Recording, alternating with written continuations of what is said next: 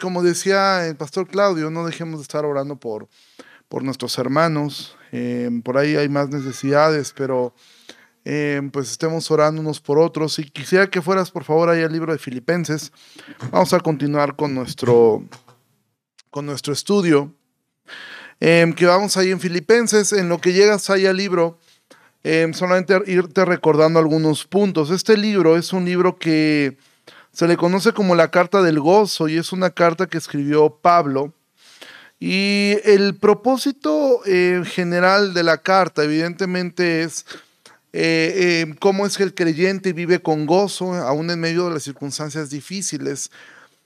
Sin embargo, en medio de, este, de esta carta, también Pablo está confrontando algunos problemas que había de, de de división, o no, tal vez no de división, pero sí algunos problemas que había dentro de la iglesia, algunos pleitos que había entre personas creyentes, personas que, que eran em, fieles a Dios. Y obviamente esto, por eso Pablo, uno de los temas también, que podemos decir que es un subtema de esta carta, siempre es un ánimo a la unidad.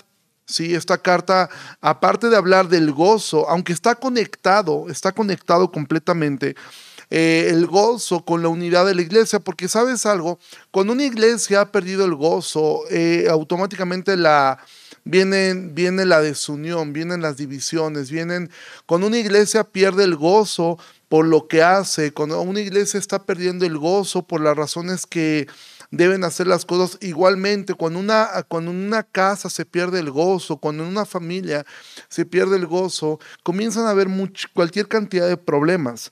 Y entonces, em, una de las manifestaciones de la ausencia de gozo en una iglesia, pues son eh, los problemas que van creciendo, que se van haciendo cada vez más grandes, que algunos terminan hasta en, en divisiones. Ahora, Pablo lo que pretende en esta carta es enseñar cómo es que el creyente puede mantener el gozo. ¿Sí? Em, ¿Cómo es que esto? Porque mira, simplemente nos vamos a adelantar un poquito. En el capítulo 4, que es este, el capítulo final de este libro, Mira, las cartas eh, que Pablo enviaba a las iglesias se leían completamente, no es como, no lo hacían como ahora que nosotros tomamos una carta y vamos y podemos estar meses o años estudiando una carta. Lo que sucedía es que cuando alguien llegaba a la iglesia, leían la carta de principio a fin. Ahora, quiero que tú te imagines que están leyendo, imagina aquí en este momento que alguien llega y hoy, hoy, el día de hoy, hermanos, recibimos una carta de nuestro hermano Pablo y empiezan a leerla públicamente. Y entonces Pablo comienza a hablar acerca del gozo, de la unidad, etc. Y al final, en el capítulo 4, imagínate esto, imagina que tú te llamas Sintique o te llamas Evodia. ¿sí? No son nombres muy lindos, espero que no haya ninguna Evodia, este, pero imagina que te llamas Sintique o Evodia. Y de repente en la lectura se dice esto, ruego a Evodia y a Sintique que sean de un mismo sentir en el Señor. Asimismo te ruego a ti, compañero fiel, que ayudes a estas que combatieron juntamente conmigo en el Evangelio, con Clemente también y los demás colaboradores míos cuyos nombres están en el libro de la vida. ¿Tú te imaginas lo incómodo que fue para doña Evodia y doña Cinti que de repente era algo que todos sabían, era un problema que había entre ellas dos. La Biblia no nos dice cuál era el problema, pero realmente no necesitamos mucho para hacer una tormenta. Eh, pero imagina de repente el rubor, cómo se subió en Cinti que llevó de ahí. No faltará el hermano indiscreto que volteó a verlas y alguien movió la cabeza probablemente. Pero era un problema que había. Entonces Pablo, una de, los, de las razones de escribir esta carta es recordar cómo es que mantenemos el gozo, pero también cómo es que la unidad es sumamente importante. Pero Pablo va entonces a hablar en esta carta cómo podemos mantener ese, esa unidad, ese gozo. Y el ejemplo que él va a poner es la humildad. ¿Sí? Mira, con los adolescentes, em, los que están ahora acá, nosotros estamos estudiando allá afuera todos los domingos el Sermón del Monte. Estamos viendo cada una de las bienaventuranzas. El Sermón del Monte es un mal título para ese, para ese sermón porque el Sermón del Monte, pues el título tiene que ver con el lugar geográfico, pero Jesús no habló del monte. Jesús, el tema del Sermón del Monte era cómo ser salvo. ¿Sí? Y Jesús comienza con una introducción que son las bienaventuranzas. Ahora, bienaventurado, una traducción muy sencilla es eh, feliz. ¿sí? Jesús va a hablar cómo ser feliz. Y la primera bienaventuranza es bienaventurado los pobres en espíritu. ¿sí? Porque de ellos es el reino de los cielos. Esto tiene que ver con la humildad. Jesús también dijo, eh, vengan a mí los que están cansados y cargados, y yo los haré descansar. Tomen mi yugo, porque mi yugo es fácil y ligera mi carga, y aprendan de mí que soy manso y humilde, y entonces hallarán descanso para sus almas. Entonces, Jesús nos está enseñando que la humildad está conectada con el gozo y a su vez la humildad está conectada hacia lo que es la unidad. Nosotros actualmente vivimos en una sociedad que busca siempre la autorrealización. Hay personas que pagan mucho dinero para poder aprender técnicas de cómo superar sus problemas, cómo autorrealizarse y cómo mejorar su autoestima. Yo en lo personal tengo un problema con el concepto de la autoestima, ya lo que no lo he dicho a los padres de adolescentes porque todavía no tengo una reunión con ellos, pero cuando la tenga, eh, pues es uno de los puntos que quiero comentar, y esto es algo que cuando nosotros teníamos un grupo de adolescentes en otra iglesia, en la primera junta que tuvimos con los padres, nosotros les mencionamos, bueno, uno de los objetivos de este grupo es destruir la autoestima de sus hijos. Algunos padres se espantaron y dijeron, pues ¿dónde los venimos a meter? Porque la palabra autoestima lo que está diciendo es eso, es como la autorrealización, o sea, tú automatizas, tú eres quien produce tu, tu estima. Y la realidad es que tu estima es muy débil. Si tú la produces, imagínate esto, tú te paras en el espejo, em, voy a poner eh, un ejemplo, em, tú te pones en el espejo y dices, tú eres un campeón, tú estás guapo, tú estás eh, hermosa, tú eres tal, tal, tal, sales a la calle como un pavo real y alguien te grita, quítate gordo, y te bajó la autoestima.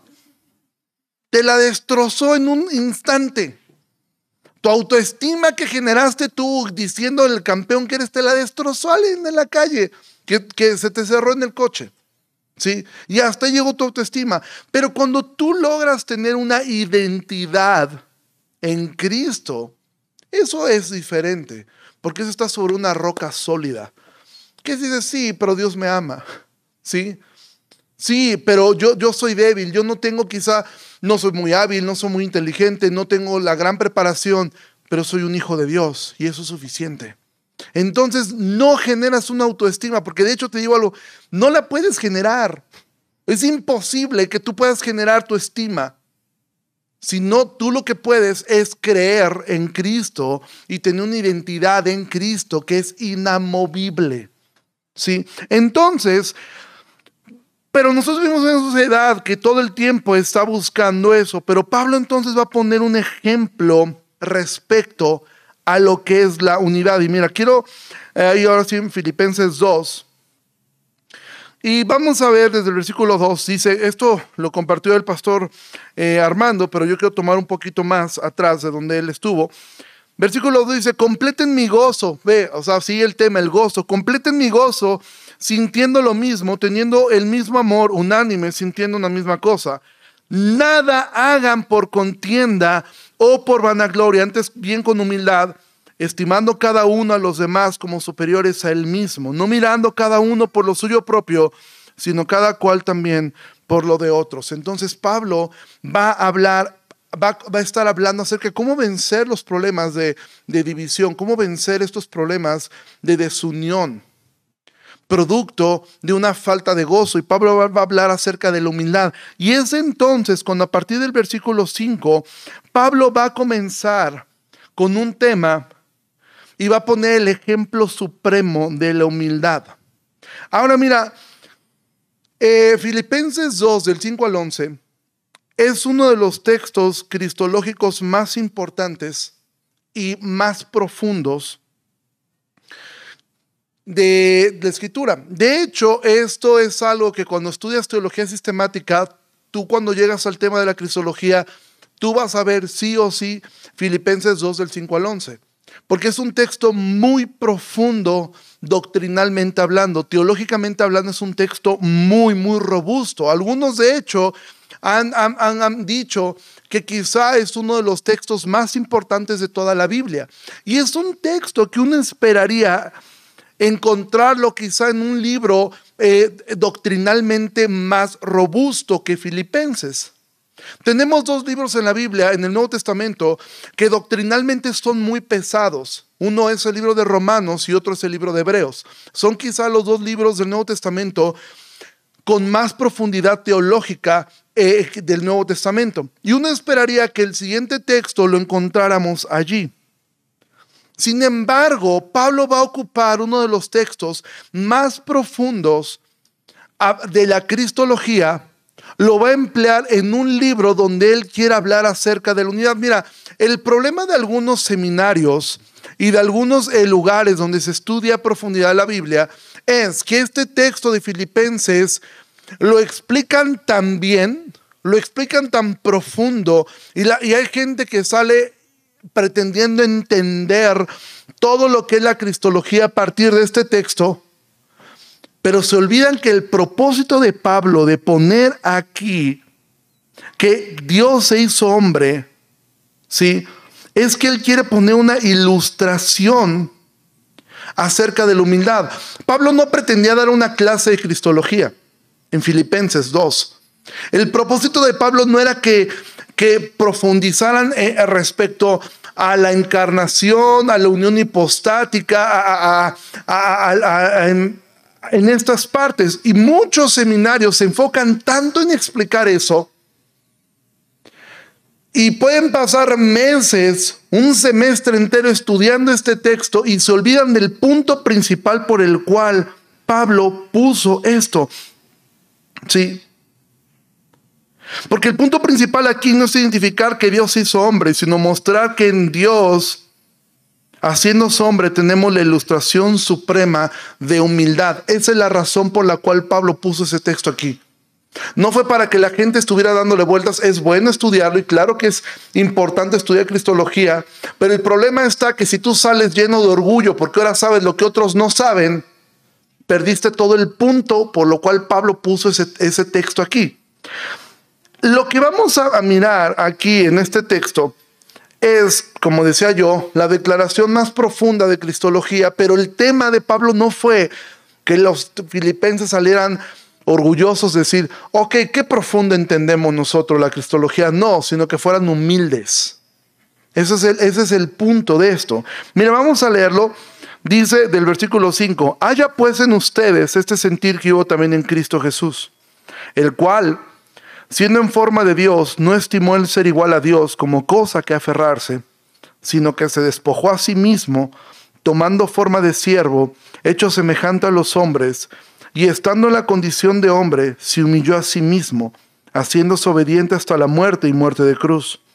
Por lo cual Dios también le exaltó hasta lo sumo y le dio un nombre que es sobre todo nombre, para que en el nombre de Jesús se doble toda rodilla de los que están en los cielos y en la tierra y debajo de la tierra, y toda lengua confiese que Jesucristo es el Señor, para gloria de Dios Padre. Esto es muy probable que fuera un himno, así como hoy lo cantamos. Es muy probable que esto fuera un himno antiguo. Algunos piensan que pudo ser que el propio Pablo escribió este himno y era un himno que también se cantaba, es muy probable que esto fuera un himno que se cantara, y Pablo lo cita entonces en medio de todo esto que él está hablando, porque él quiere poner en nosotros el ejemplo máximo de humildad. Recuerda lo que Pablo acaba de decir, completen mi gozo sintiendo lo mismo, considerando al otro como superior, medita en esa palabra considerando. Pablo no está diciendo que el otro sea superior a ti, sino que tú debes considerarlo como superior a ti. Pablo lo que está enseñando es cómo lograr el cristiano ser humilde. Y mira, realmente definir la humildad no es tan fácil. De hecho, detectar a una persona humilde es difícil, porque de hecho es algo, si yo te preguntara en este momento, ¿cuántos de aquí reconocen que luchamos con el orgullo, pues todos levantaríamos la mano y el que no la levantara sería el que más lucha con él. Pero si la pregunta fuera, ¿cuántos de aquí somos humildes? Lo más seguro es que si tú levantas la mano, lo más seguro es que en ese momento denotas que no lo eres. Entonces la humildad es algo realmente complicado de definir, porque muchas muchas personas piensan que humilde es sinónimo de una persona que todo el tiempo está diciendo, no, yo no soy nada, yo no merezco nada, pobrecito de mí, mira, yo soy lo peor de lo peor. Hace tiempo conocimos una persona que llegó a, Cristo y, esta persona nos decía, no, es que yo sé que soy un pecador. Y todos, pues sí, todos lo somos. No, no, pero yo soy el peor de los pecadores. Yo soy como la pus de la pus de la pus del pecado. Y entonces, que ya entendimos, ¿no? Y hay gente que piensa que el decir o asignarse a sí mismo como em, principios o, decir yo soy lo peor, no, yo soy lo peor. Y parece que hay una guerra y hay un orgullo a ver quién es el peor. ¿Sí? Entonces la humildad no tiene que ver con algo que tú digas, no tiene que ver con algo que tú vistas, ¿sí? No significa que si tú andas todo eh, ah, pues sí, con, con, ropa muy sencilla, todo sí, no, yo soy humilde. No, hay una diferencia y nosotros tendemos a decir, eh, a veces pensamos o definimos que la pobreza es sinónimo de humildad y no lo es. Hay gente pobre, muy orgullosa y hay gente rica, muy humilde. ¿Sí? Entonces, la humildad no es algo tanto un, un asunto externo, como lo es un asunto interno. Pero realmente definir o encontrar una persona humilde, porque nosotros pensamos, no, tal persona se bajó de un coche muy bueno, se viste bien. No, él no es, él no es humilde. Y puede que lo sea. Nosotros definimos la humildad así, a vivir así, todos este, pobrecitos, no tengo nada. Eh, y, y, sabes que eso llevó en un momento en la historia de la iglesia a lo que se conoce como el movimiento monástico personas que querían ser humildes y entonces pensaban que la humildad era quítate todo, no calces, no comas, vete a vivir al monte con un grupo de personas y viven ahí golpeándose constantemente y así nacieron los monasterios. ¿Qué ocurrió con ese movimiento? Terminó siendo un desastre, ¿sí? Con gente que había perversidades dentro inimaginables. Entonces la humildad Pablo quiere que nosotros podamos tener un ejemplo de lo que es la humildad. Entonces yo no voy a poder ocupar eh, todo el tiempo para poder explicar o poder profundizar en estos textos. Y repito, no es el punto estudiar cristología a partir de esto, aunque lo podemos hacer y aunque lo debemos hacer y aunque es un texto totalmente cristológico en el cual todos nos beneficiamos de profundizar pero el momento de predicar o enseñar, la, razón por la cual Pablo puso ese texto no fue para dar una cátedra de Cristología, sino para enseñar cómo ser humildes. ¿Sí?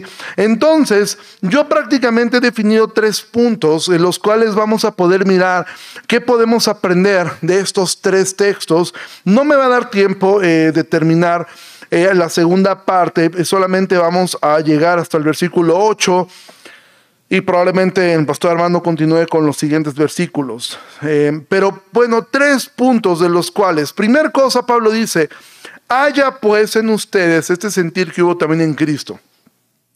Pablo no dice, consideren seguir el ejemplo que les voy a dar. O traten de hacerlo. No, Pablo dice, haya en ustedes ese sentir. Es decir, esto que Pablo va a decir ahora es un mandamiento es algo que todos nosotros debemos hacer. Es algo que todo creyente debe hacer. No es una opción, no es algo que Pablo sencillamente está diciendo, procuren hacerlo, inténtenlo, miren, chequen esto. Dice, hayan ustedes este sentir.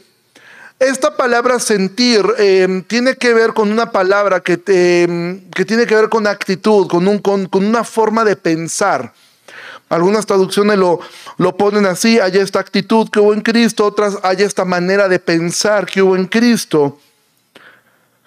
Pero Pablo ahora nos va a dar un ejemplo hiperbólico. De hecho, no es un ejemplo. Por eso Pablo dice, hay en ustedes este sentir que hubo también en Cristo. Pablo no va a decir, imiten el ejemplo que les voy a dar. ¿Por qué? Porque el ejemplo que Pablo va a poner respecto a la humildad es un ejemplo que sencillamente es imposible de imitar porque es imposible de imitar partiendo de la idea de que nosotros no somos Dios.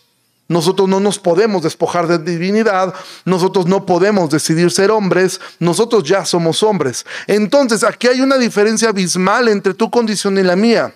Jesús descendió del cielo para que nosotros podamos ascender al cielo. ¿Sí? Jesús se despojó de su gloria para que nosotros podamos ser glorificados en algún momento.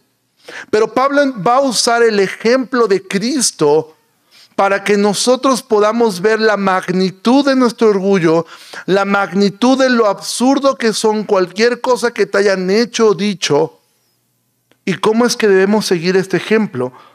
Primer cosa dice, el cual siendo en forma de Dios, no estimó el ser igual a Dios como cosa que aferrarse. De entrada, aquí, si tú alguna vez has hablado con un testigo de Jehová, te dice, bueno, y dice que es en forma de Dios. La palabra forma en griego es, viene, es una palabra que es morfeo, ¿sí? que tiene que ver con, em, con la esencia, no que se parecía a, sino que es Dios. Pablo no está diciendo que Jesús tenía solo la forma de Dios. Pablo lo que está diciendo es que Jesús es Dios. Sin embargo, dice que no estimó el ser igual a Dios como cosa que aferrarse, sino que se despojó a sí mismo tomando forma de siervo. Entonces, primer cosa que, no, que podemos aprender nosotros de esto, nosotros no podemos despojarnos de una divinidad, puesto que no la tenemos. Sin embargo, sí debemos estar dispuestos a morir a nosotros mismos. Y es aquí la pregunta, ¿cuán dispuesto tú y yo estamos en pro? Porque esto es la humildad. La humildad comienza con que tú decidas morir a tus propios derechos. Cuando tú decides morir a lo que te corresponde. Cuando tú decides morir a lo que, eh, a lo que por ley es tuyo. Tenemos ejemplos en, la escritura de personas así. Uno de ellos fue Jonathan, amigo de David. Él él era el heredero al trono, pero no se aferró al trono, él entendió que Dios había llamado a David. La humildad, amados, es poder considerar al otro por encima de tus propios derechos. Cuando tú puedes considerar a uno más, y ahora en el contexto en el que estamos, cae muy bien esto que estamos aprendiendo. Porque ¿cuántos de nosotros estamos dispuestos a negarnos oye, son vacaciones, yo quiero salir, yo quiero disfrutar un poco. Y escuchamos aquí, llevamos dos semanas escuchando constantemente que tenemos hermanos en hospitales, tenemos hermanos que ahora mismo no pueden estar en la iglesia porque están cuidando a sus familiares, eh, están pasando noches enteras en vela con sus familias, no tienen mucho apoyo. Y nosotros decimos pues, pues pobrecitos, ¿no? Hay que orar por ellos y pues que Dios les bendiga. Pero ¿cuántas veces nosotros estamos dispuestos a negarte a tus propios derechos? Tú como esposo, ¿cuántas veces estás dispuesto a negarte a ti mismo cuando llegas a casa y dices que es mi derecho llegar y que todo esté listo, que esté la comida lista? Y dices, ¿yo por qué voy a ayudar? ¿Por qué voy a hacer algo? Y tú, y tú entonces decides en humildad morir a estos derechos con tal de servir a otros. Porque esto es lo que Jesús hizo. Él se despojó, ¿sí? Él no se aferró a su divinidad. Él es Dios.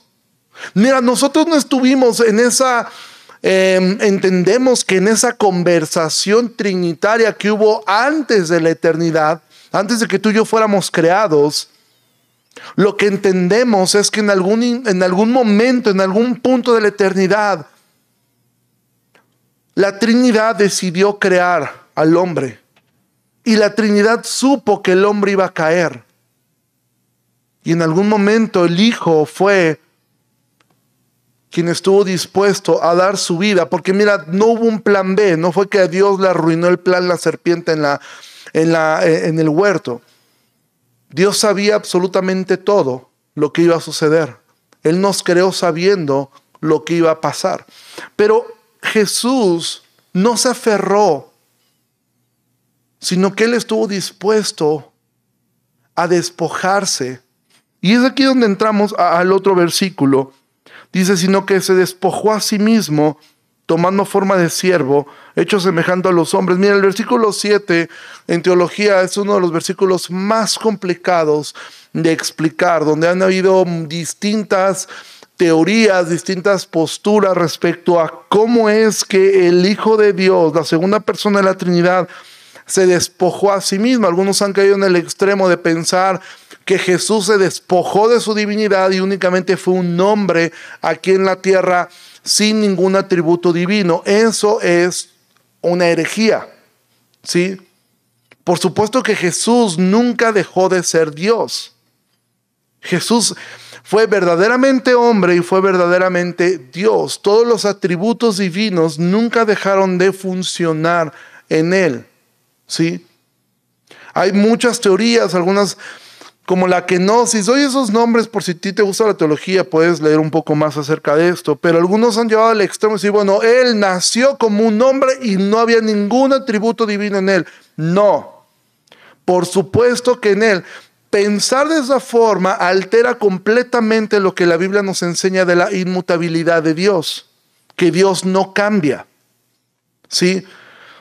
Porque la encarnación no tiene tanto que ver con que Dios se despojó, sino tiene que ver con que Dios adquirió algo, añadió algo a su naturaleza, añadió una naturaleza humana. ¿Sí? Ahora, cuando la Biblia dice que se despojó, quiere decir que él decidió prácticamente no hacer uso de esos atributos mientras estuvo en forma de hombre, pero por supuesto que siempre los tuvo. De hecho, se lo dijo a Pilatos, si yo quisiera, puedo hacer que baje ángeles en este momento. ¿Sí? O sea, Jesús nunca dejó de ser Dios. ¿Sí? Pero no vamos a, profundizarnos una clase de cristología. Pero dice, se despojó de sí mismo tomando forma de siervo. La palabra siervo es una palabra que es dulos, eh, que en griego significa esclavo. Siempre que tuve la palabra dulos, eh, siervo, perdón, es dulos, en el Nuevo Testamento se escribe doulos, que significa esclavo. Entonces, lo que la segunda cosa que vemos de la humildad es, primer punto, como hemos visto, es estar dispuesto a morir a nosotros mismos. Segundo, es estar dispuesto a servir a otros. Porque de alguna forma todos asumimos, yo sirvo a Dios, yo sirvo a, yo sirvo a Dios, pero no sirvo a los demás. No es así. No se puede amar a un Dios que no ves cuando no estás dispuesto y no puedes amar a tus hermanos a los cuales sí ves. Entonces, lo segundo que vemos en el ejemplo de humildad de Cristo, que algunos llaman, eh, algunos llaman la humillación de, de, Jesús, el estado de humillación. Creo que un mejor, una mejor palabra sería el estado de autohumillación, porque nadie humilló a Jesús. Él se autohumilló, Él fue él se despojó, ¿sí? Él fue el que tomó forma de siervo, nadie lo obligó. Él lo hizo por amor. Y eso es importante. Porque ¿cuántos de nosotros estamos dispuestos a servir a otros? Tomar una forma de siervo, ¿Qué es lo que Pablo ha dicho atrás. Dice, no hagan por contienda, estimen a los demás superiores, ¿sí? A, a sí mismo. No miren por lo suyo, sino cada cual por lo de otros. ¿Cuántos de nosotros estamos dispuestos a servir a otros? A otros que no sean tu familia, sino que también integren la familia de la fe. Obviamente debes comenzar por tu familia. ¿Sí? Claro que ahí se comienza, por supuesto que ahí se comienza, se comienza en tu familia nuclear. Como padre, tú debes servir a, a tu esposo, a tus hijos. Como hijo, tú debes estar dispuesto a servir a tus padres. Ahí se comienza. Pero ¿cuántos estamos dispuestos a estar atentos? Y mira, ahora con esto que estamos viviendo en este momento, ¿cuántos de ustedes siquiera sabían que esto estaba pasando? ¿Sí? Y como mencioné en los avisos, aún tenemos otras familias que están pasando por momentos muy difíciles aquí. Nuestra, nuestra amada familia Andrade también tiene un familiar muy enfermo. Y a veces nosotros ni siquiera estamos enterados de ello. Pero amados, ¿cuántos estamos dispuestos a servir a este nivel? Porque la palabra aquí es esclavo. Jesús tomó, no solo se despojó de su divinidad, lo cual ya, eh, eh, eh, no, perdón, no solamente no se aferró a ser igual a Dios, no solo se despojó y él pudo haber decidido, ok, voy a bajar en forma de hombre, pero como rey. ¿Sí? O sea, voy a bajar como rey y que la gente pues me respete, me quiera. No, él tomó la forma más baja que podía existir en esa época. Tomó la forma de un esclavo.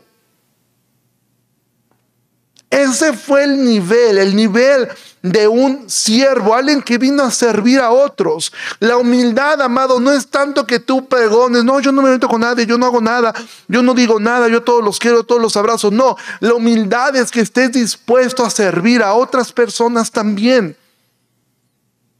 Que estés dispuesto a servir. ¿Cómo? Como dijimos la semana pasada, hay tres cosas que tú puedes hacer, por lo menos una de estas tres cosas tú puedes hacer con todo lo que has escuchado con los hermanos que tenemos enfermos. Una de estas tres cosas debes hacer. Algunos podrán hacer dos y algunos quizás las tres, pero por lo menos una todos debemos hacer. ¿Qué son? Uno, orar por los hermanos. Pero realmente hacerlo. Dos, servir con tus bienes. Tres, servir con tu esfuerzo. A lo mejor tú no tienes bienes, pero tienes tiempo. A lo mejor tú no tienes tiempo, pero tienes bienes. A lo mejor tú no tienes tiempo ni bienes, pero sí puedes orar por ellos.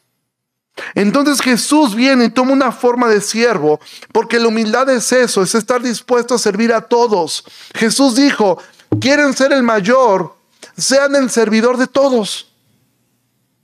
El que quiera ser el mayor, sea el que sirva a todos.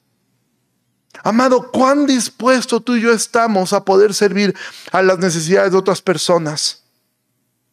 A las necesidades, y repito, siempre comienza por tu casa. Porque muchas personas dicen, ok, voy a servir a todo el mundo. Y como dice un dicho aquí en México, se convierten en lumbreras de la calle en la oscuridad de su casa Sí, porque sirven a todos, pero nunca son capaces de servir a sus propios hijos, a sus padres.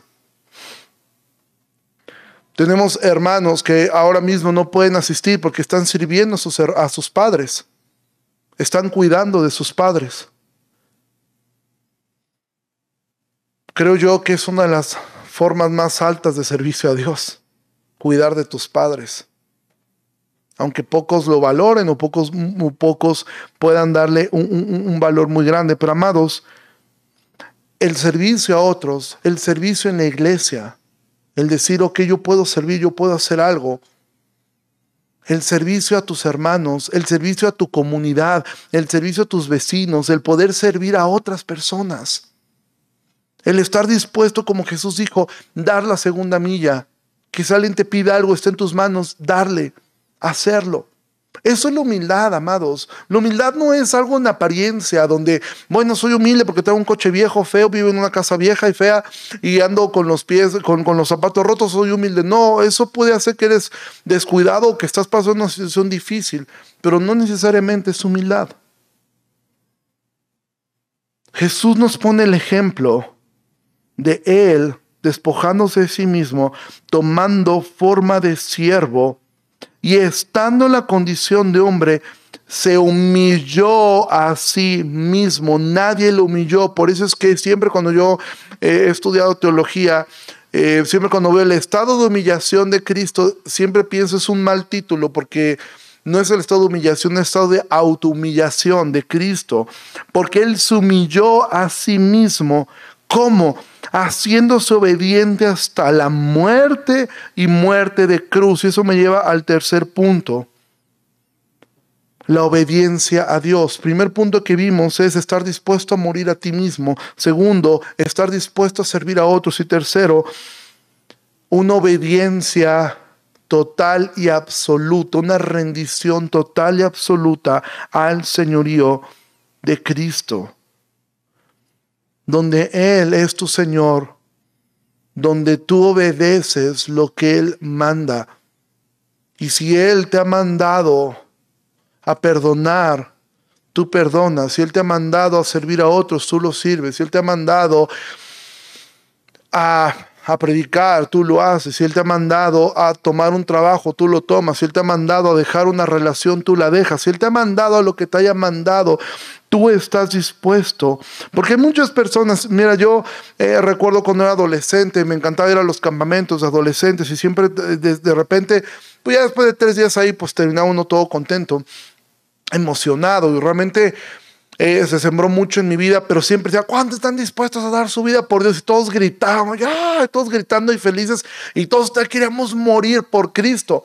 El problema no era tantos quienes querían morir por Cristo, sino quienes querían vivir para Cristo.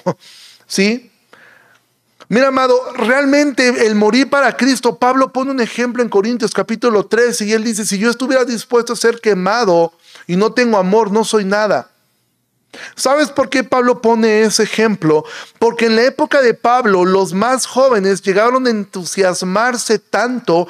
E, ellos, recuerda, e, e, Israel está bajo la influencia de un imperio grecorromano. Los griegos, para ellos morir eh, de formas em, en batalla o morir de formas eh, crueles, eso era una forma muy elevada de muerte. Eso significaba que ibas a, a perdurar para siempre en la historia. Y ese pensamiento eh, griego se infiltró a veces en los más jóvenes. ¿Y sabes qué ocurría? Había jóvenes que se ponían en riesgo ellos mismos para que los romanos los capturaran y los usaran como antorchas humanas. Y entre algunos jóvenes de su época, eso se volvió como, wow, él murió de esa forma de, como un mártir. Por eso Pablo dice, pues se pueden morir así, ¿eh? Pero si no tienen amor, nada son. Más que un metal que hace ruido. Porque puede, una persona puede estar dispuesta a eso y aún así hacerlo por un egocentrismo, para que me vean y para que se cuente de mí. A lo mejor estos jóvenes pensaban, así como de Esteban, van a hablar de mí. Pues ni los topamos, ni sabemos quiénes fueron. Entonces, realmente estar dispuesto a servir a Dios, no por lo que puedo obtener de Dios, no por lo que Él me puede dar, sino sencillamente porque Él es digno. Y entonces Pablo nos dice que Él se hizo obediente hasta la muerte y muerte de cruz. La última vez que me tocó predicar, hablamos un poco acerca eh, de lo que fue o qué significaba la muerte de cruz, la forma, la forma de muerte más terrible y más espantosa que la humanidad ha visto.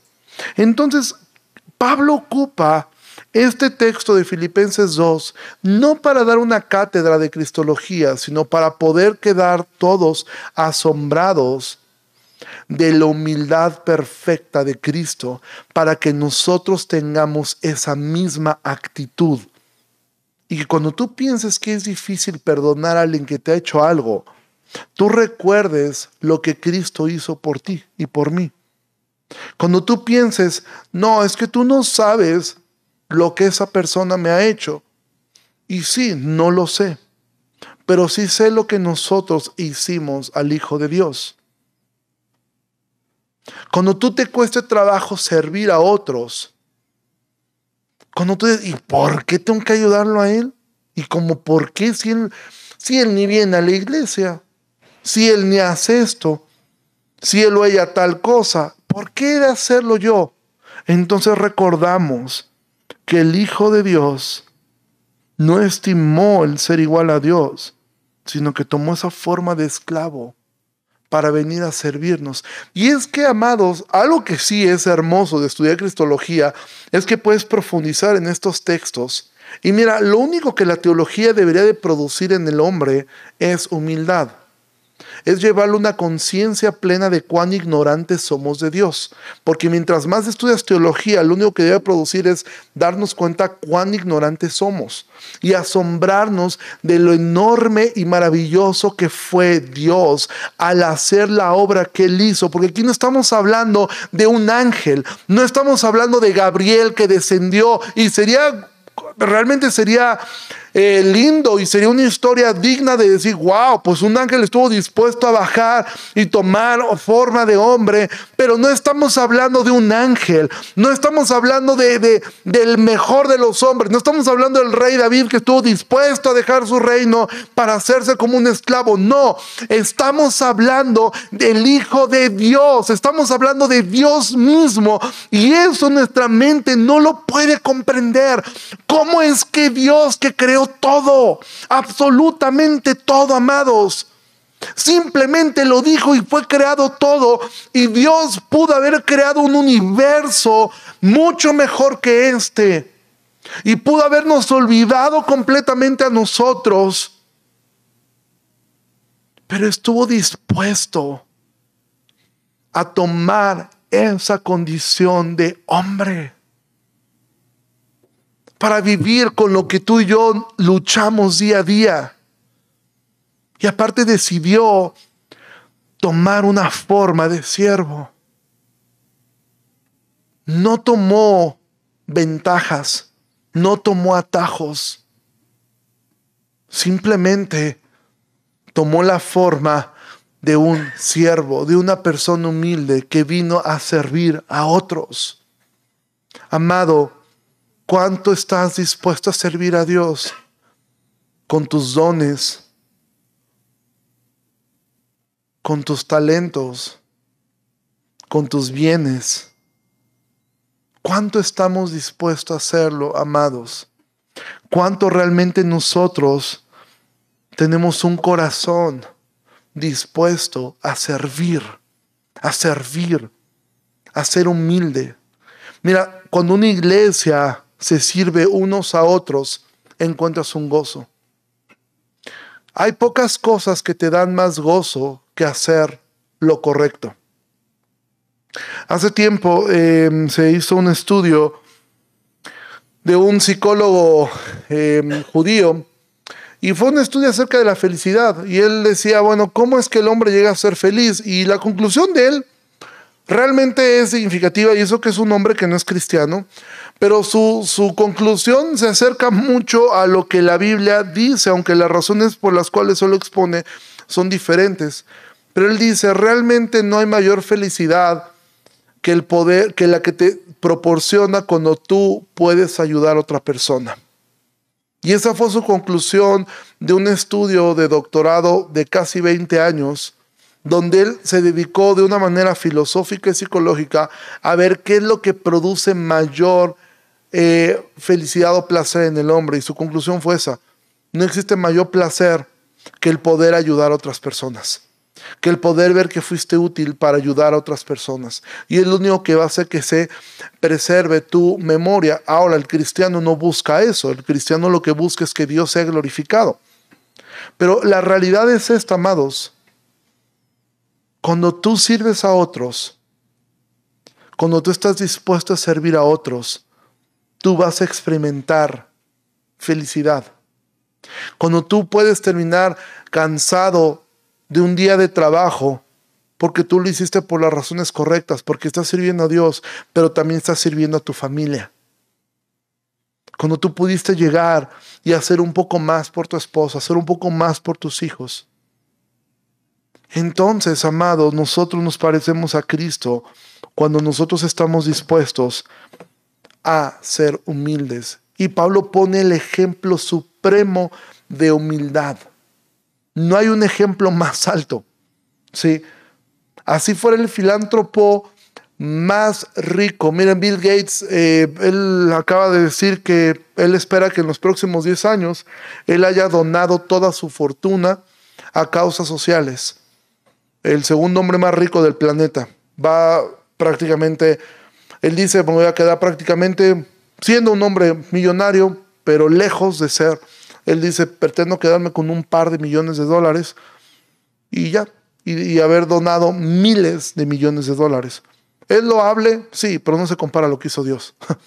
es nada, es, es una nada lo que Él está haciendo en comparación del Hijo de Dios tomando forma de hombre. Entonces, amado, cuando una iglesia comienza a ver por sus propias necesidades solamente y no por la de los otros, el gozo se pierde porque cada uno está buscando sus derechos.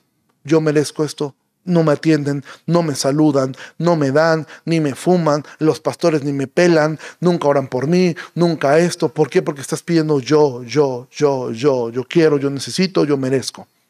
Cuando tú te despojas de tus derechos y entonces tú comienzas a ver por los de los demás, empiezas a tratar a los demás como te gustaría que te trataran a ti, comienzas a servir a otros sin importar si ellos te van a servir de vuelta y estás dispuesto a servir a Dios en lo que Él te mande, amado, tu gozo, como Pablo dice, completen mi gozo. Bueno, completarás el gozo del Señor y el tuyo también. Entonces, amados, que el Señor nos pueda hacer mirar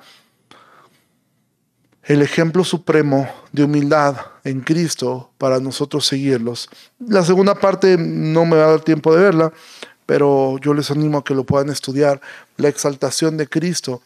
Simplemente decir algo, de la forma como Dios exaltó a Cristo, es lo hermoso, que nosotros también seremos glorificados.